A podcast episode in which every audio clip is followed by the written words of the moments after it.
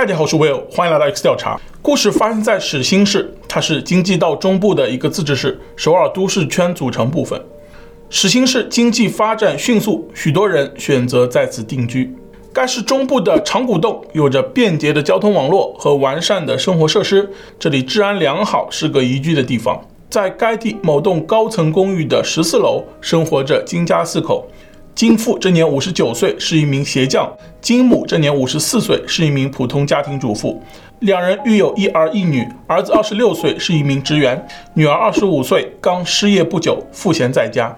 每个星期的一三五，五十九岁的金父会去离家四十公里外的首尔金川区，在那里的办公区附近摆摊，主要为一些上班族提供擦鞋和修鞋的服务，没有固定摊位，通常从上午九点工作到下午两点。如果遇上生意好的时候，也会晚一些回家。金姆是一个安静的人，平常大多待在家中，有时也会去托儿所、敬老院做义工。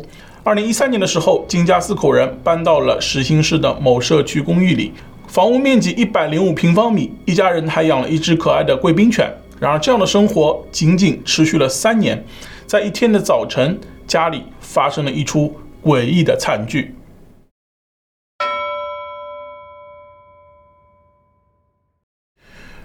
二零一六年的八月十九日，这天是个星期五，下午三点半，始兴市警局接到一通报警电话，报案人是一名男子，他语气急切地表示发生了命案，地点在长谷洞某公寓十四楼。警方接报后快速做出响应，几分钟后，大批警员赶到了事发的公寓十四楼。此时门外站着一名男子，他手中握着手机，正神色慌张地来回踱步。见警察来后，他赶忙表示自己就是刚才打电话报警的人，但他并不是公寓的住户，而是住户的朋友，他是受主人之托才来到这里的。原来在十几分钟前，公寓男主人金先生打电话告诉这位朋友，说自己的儿子杀死了妹妹。金先生现在人在几十公里外的首尔，不在始兴，他也是刚刚才得知这个消息。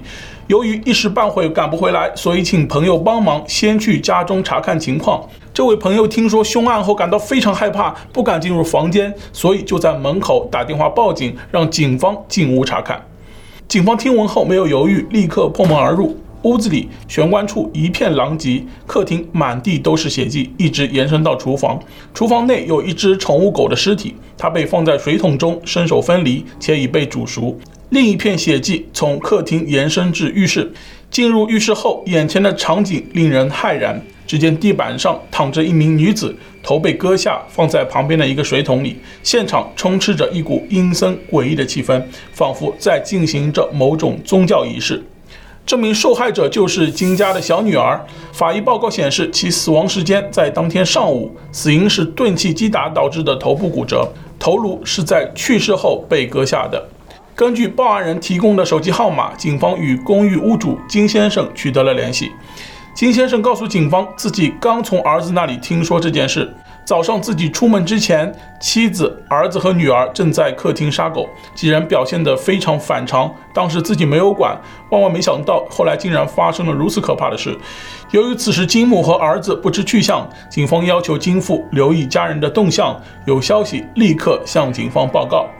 根据已知线索，受害者的哥哥有着重大作案嫌疑，在家中的金母也被列为了嫌疑人。时间来到傍晚，警方接到了金先生的电话。他表示，在自己的劝说下，儿子和妻子正前往警局自首。傍晚六点半，警方在路上逮捕了正在去警局的金家母子。经过一番询问，儿子对杀害妹妹的罪行供认不讳，但金母却说，女儿早上被邪灵附体，他们只是杀死了邪灵。这样的说法让整起案件蒙上了一层宗教色彩。金家公寓外的一个垃圾桶中，警方发现了大量宗教歌集、聚会名录、圣经手册等印刷品，它们被装在塑料袋中和其他垃圾一起丢弃。这些印刷品都与宗教团体耶和华见证人有关。该教派主张复原主义，追求纯正古老的宗教形态，但对圣经的解读与正统基督教不同，在韩国被视为异端。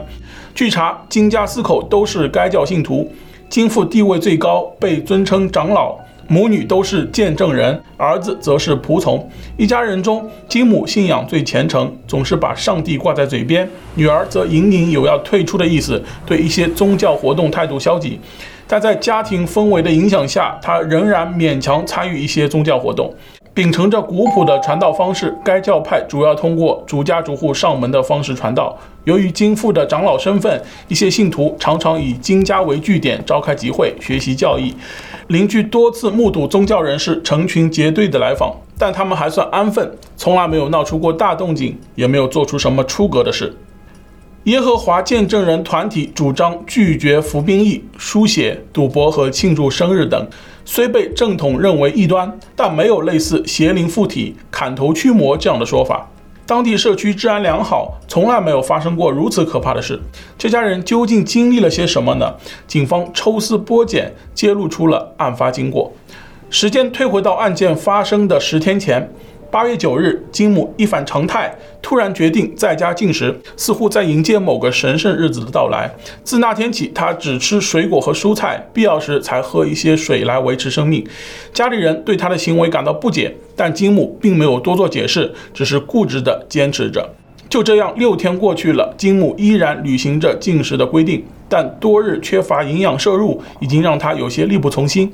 禁食不断地折磨着他的神智，他感到意识混乱，担心自己忍不住破戒，于是决定外出走走散心。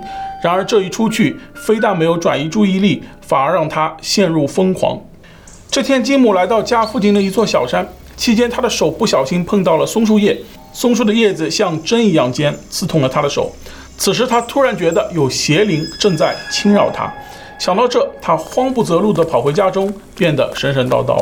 这天下午，金木离家给亲戚送去了一盒山楂，但刚回到家，还没坐下，他突然大呼山楂有毒，于是连忙给亲戚打电话，让他们把山楂扔掉，一口也不要吃。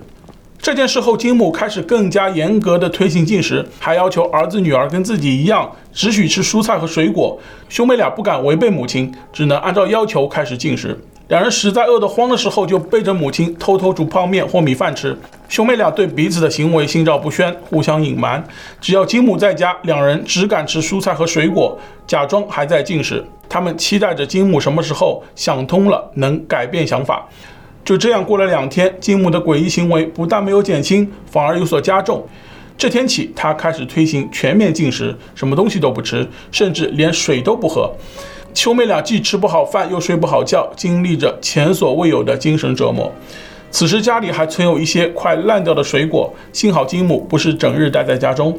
趁他出门时，兄妹俩赶紧把水果偷吃掉，还大口地喝起了水。而金姆已经连续九天没有吃喝了。自从山上回来后，他一直觉得松树的邪灵正缠绕着自己，整得他彻夜难眠。公寓社区里也恰巧种植了一些松树，他觉得邪灵一路跟随自己回了家，阴魂不散。想到这里，金姆去了楼下，摆弄着那些松树叶，似乎在跟邪灵说话，做着某种仪式。路过的邻居注意到了这个奇怪的妇女，他们不敢多管闲事，纷纷低下头，快速走过。又过了一天，家里的盆栽也让金姆感到惶恐，他觉得邪灵已经从松树转移到了盆栽上，对家人的生命构成了威胁。他马上行动起来，把家中大大小小的绿植盆栽全部搬到楼下的长椅上，还附了一张纸条，上面写道：“这里所有的花盆都可以带走。”做完这一切，金木稍感安心。晚上，他把儿女召集到客厅，开启了宗教聚会。接连几天的禁食与失眠让全家人几近崩溃，他们强撑着听金木说话。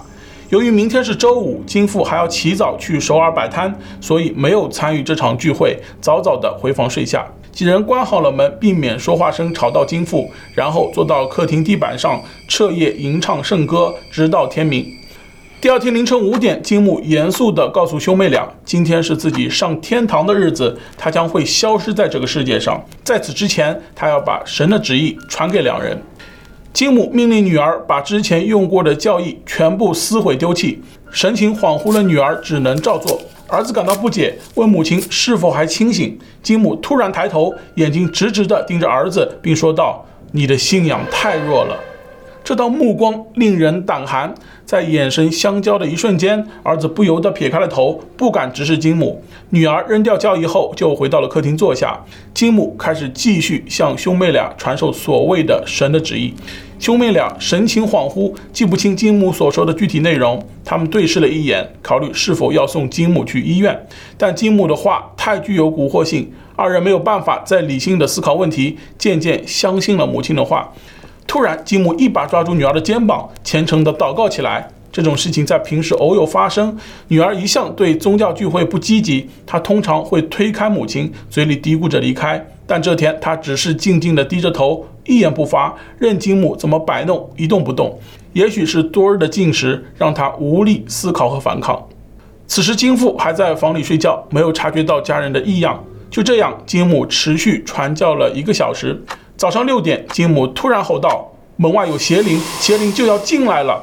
他抄起身旁的书，猛地砸向不远处睡着的贵宾犬。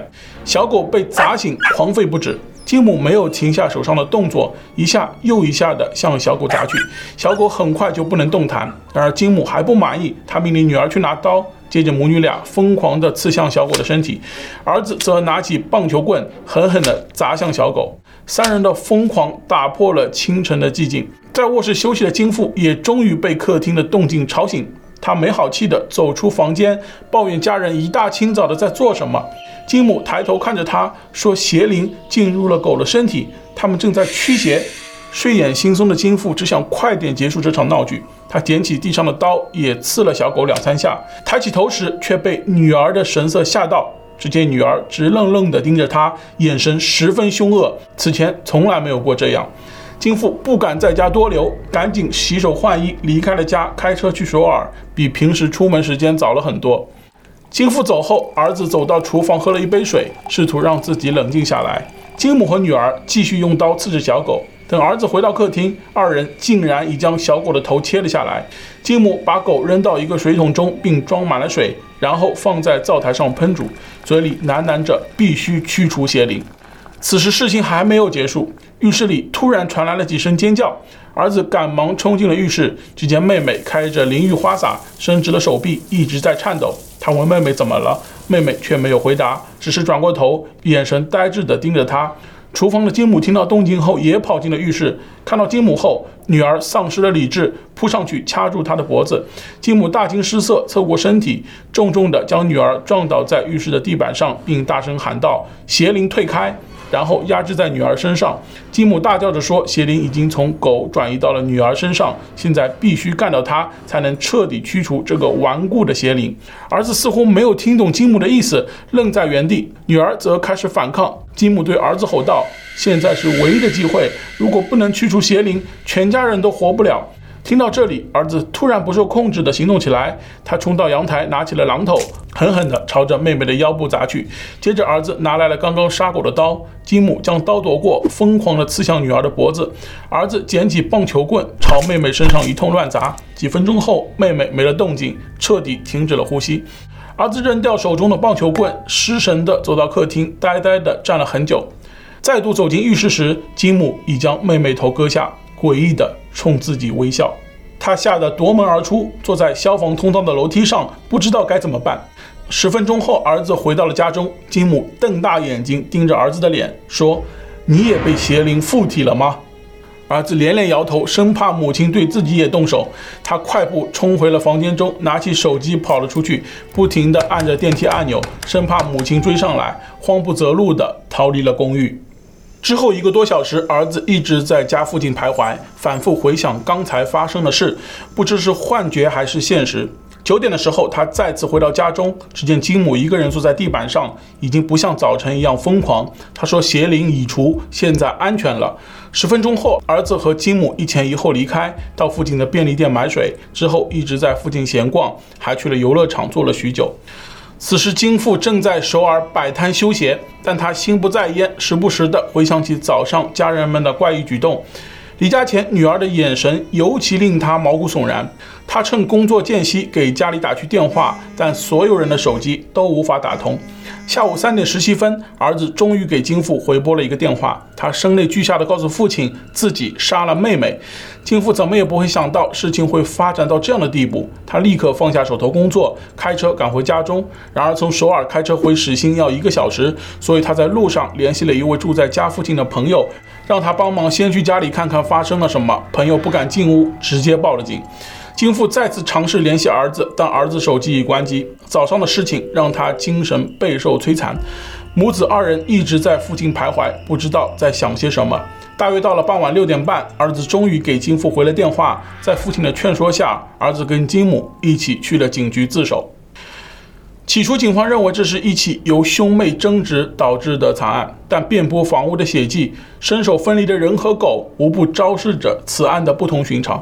根据金家儿子的供词，当天动手的并不是自己，金母才是惨案的主谋。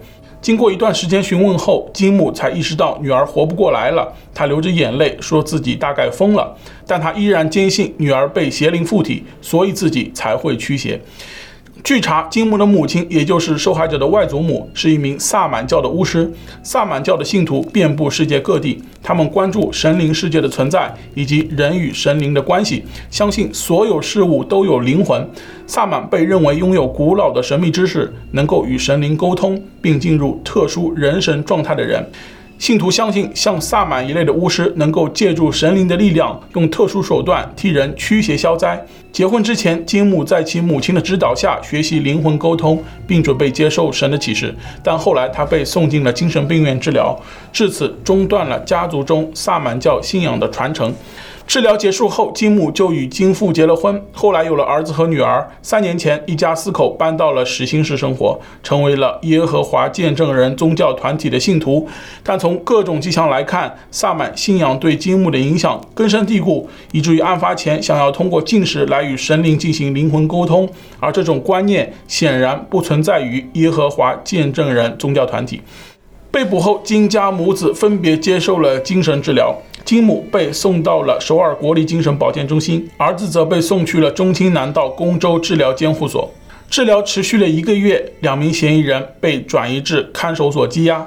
几天后，两人的精神评估报告出来了，儿子一切正常，没有查出患有任何精神疾病；金母则患有迫害妄想症、双向情感障碍等多项精神疾病。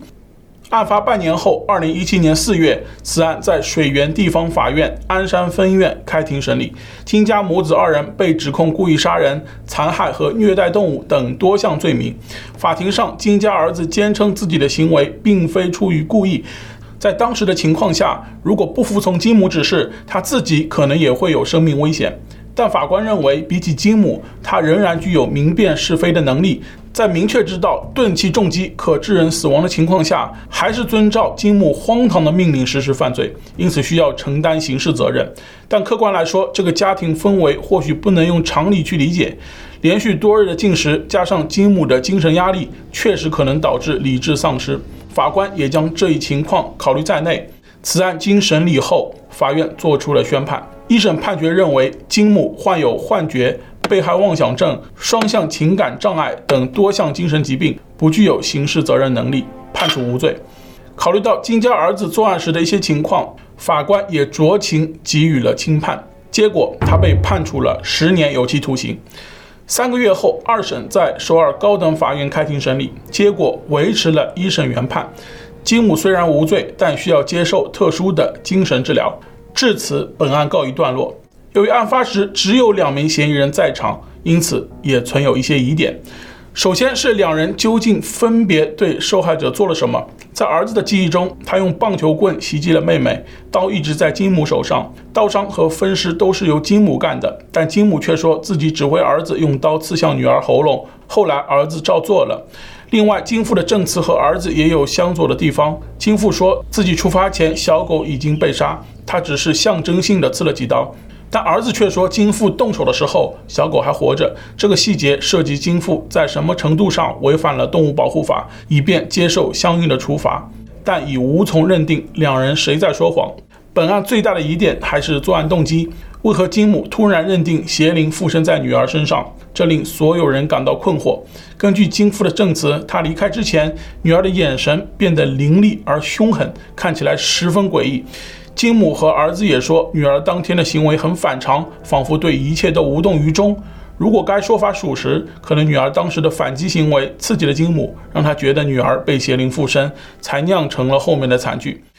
但从常人视角来看，女儿的行为其实不难理解。在金母的要求下，她已经禁食了五天，不仅饿着肚子，觉也睡不好，承受着极大的精神压力。有观点认为，金父刺伤狗的举动让女儿感到厌恶，才会恶狠狠地盯着她。但根据其他人的说法，女儿自己也伤害了狗，这点令人困惑。有报道称，女儿疑似要放弃耶和华见证人信徒的身份，从而在家庭中引发了矛盾。